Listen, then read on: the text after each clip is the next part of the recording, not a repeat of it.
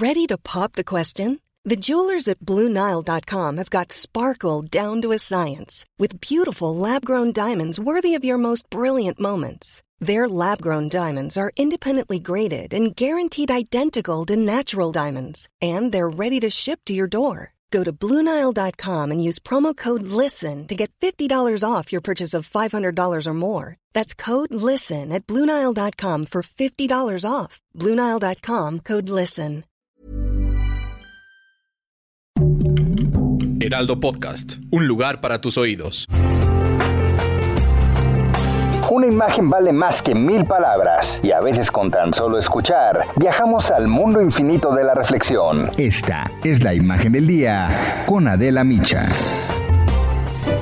A través de esta Carta Madrid, apoyada por diferentes políticos y sociales con visiones e ideas distintas e incluso divergentes, queremos afirmar que el avance del comunismo supone una seria amenaza para la prosperidad y el desarrollo de nuestras naciones, así como para las libertades y los derechos de nuestros compatriotas.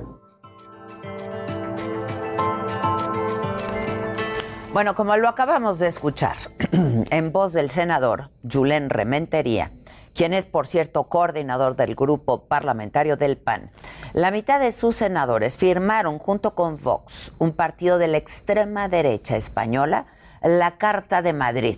Su objetivo, dicen, es luchar contra el avance del comunismo que amenaza la prosperidad y el desarrollo para distintos países.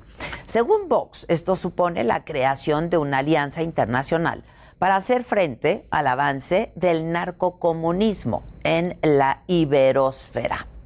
La firma de esta carta desató una creciente y, pues sí, justificadísima ola de críticas y de repudio también. Vox es un partido, les decía, de ultraderecha, xenófobo, retrógrada, que defiende a la familia tradicional, que rechaza los derechos de las minorías, que no quiere a migrantes en España, que ha votado en contra de leyes para proteger a las mujeres, que ha atacado discursivamente y sistemáticamente a la prensa y que el pasado 13 de agosto celebró la caída de Tenochtitlan, afirmando que España logró liberar a millones de personas del régimen sanguinario y de terror de los aztecas. Su estrategia es muy parecida a la de Donald Trump y a la de Jair Bolsonaro. Provocar y desatar el odio en sociedades ya de por sí polarizadas y convulsas. Ante el rechazo de todos, incluso de propios panistas, Julen Rementería tuvo que salir a justificar este acto y dijo que la Carta de Madrid no es una alianza política. Enfatizó que no fueron todos los senadores panistas quienes promovieron su firma. Él sí, ¿eh? Dijo que ellos no opinan que el comunismo esté avanzando en México y pues finalizó deslindándose de los grupos ultraderechistas. Vamos a escuchar lo que dijo el pasado jueves en la noche. No supone ningún, ningún este, ultraderechismo como eh, el término que utilizaste, Israel. No, nada que ver con eso, absolutamente nada que ver con eso. No está suponiendo la alianza del PAN con nadie. Lo que menciona aquí, el Estado de Derecho, el imperio de la ley, la separación de poderes, la libertad de expresión y la propiedad privada, pues sean parte de nuestra bandera que hay que defender. Nada más eso. Sin embargo, el daño estaba hecho y fueron los propios panistas los primeros en criticar la decisión de sus compañeros. La senadora Xochil Gálvez, por, por ejemplo, tuiteó, yo con Vox ni a la esquina. El expresidente Felipe Calderón, distanciado del PAN desde hace tiempo, sostuvo que la dirigencia del PAN hace buen rato que está extraviada. Hoy, una vez más, el acuerdo con Vox lo demuestra y remató diciendo, ojalá cambien ya de dirigencia. Por esas y otras cosas nos salimos muchos.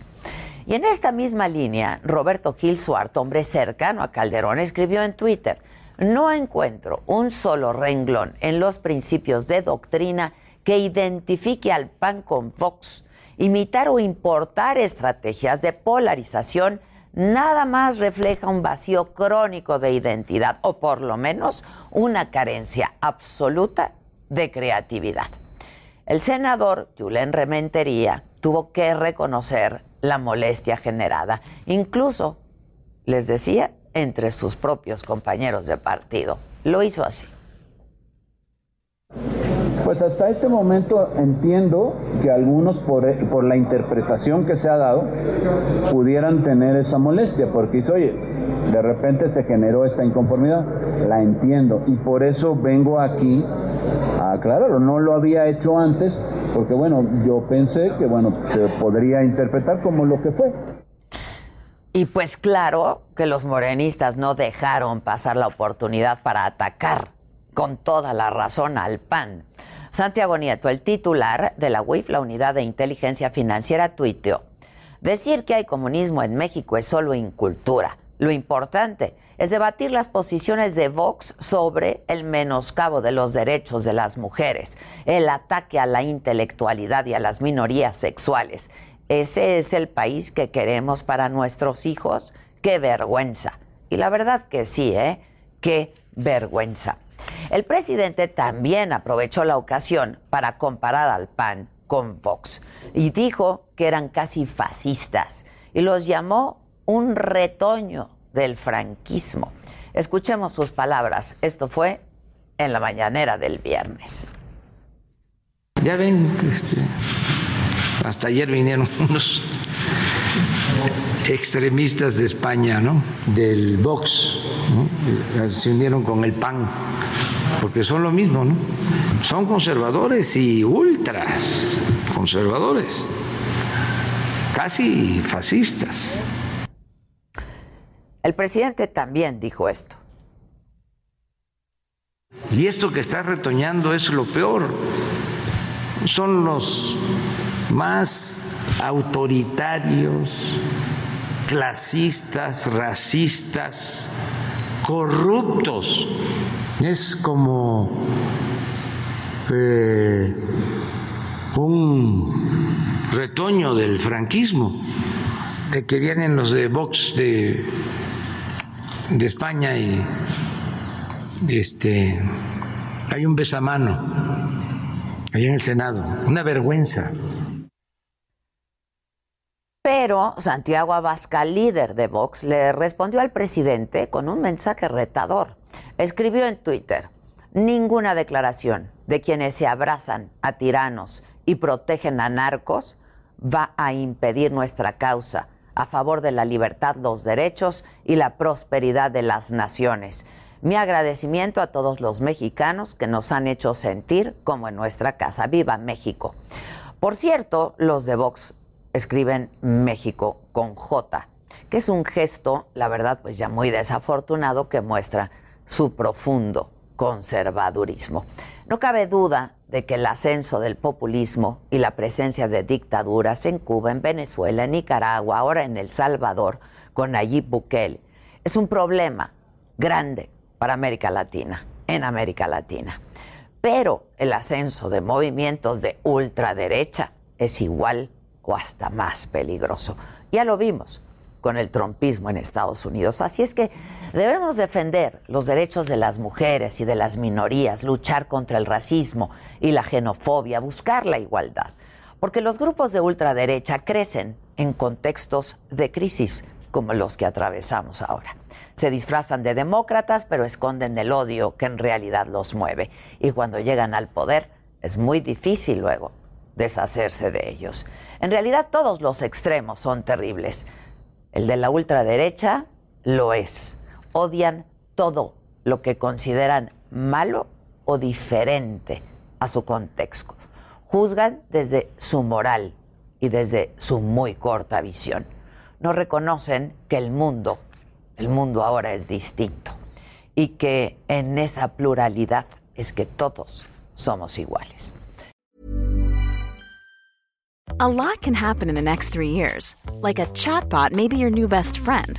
But what won't change? Needing health insurance. United Healthcare Tri Term Medical Plans are available for these changing times Underwritten by Golden Rule Insurance Company, they offer budget-friendly, flexible coverage for people who are in between jobs or missed open enrollment. The plans last nearly three years in some states, with access to a nationwide network of doctors and hospitals. So for whatever tomorrow brings, United Healthcare Tri-Term Medical Plans may be for you. Learn more at uh1.com.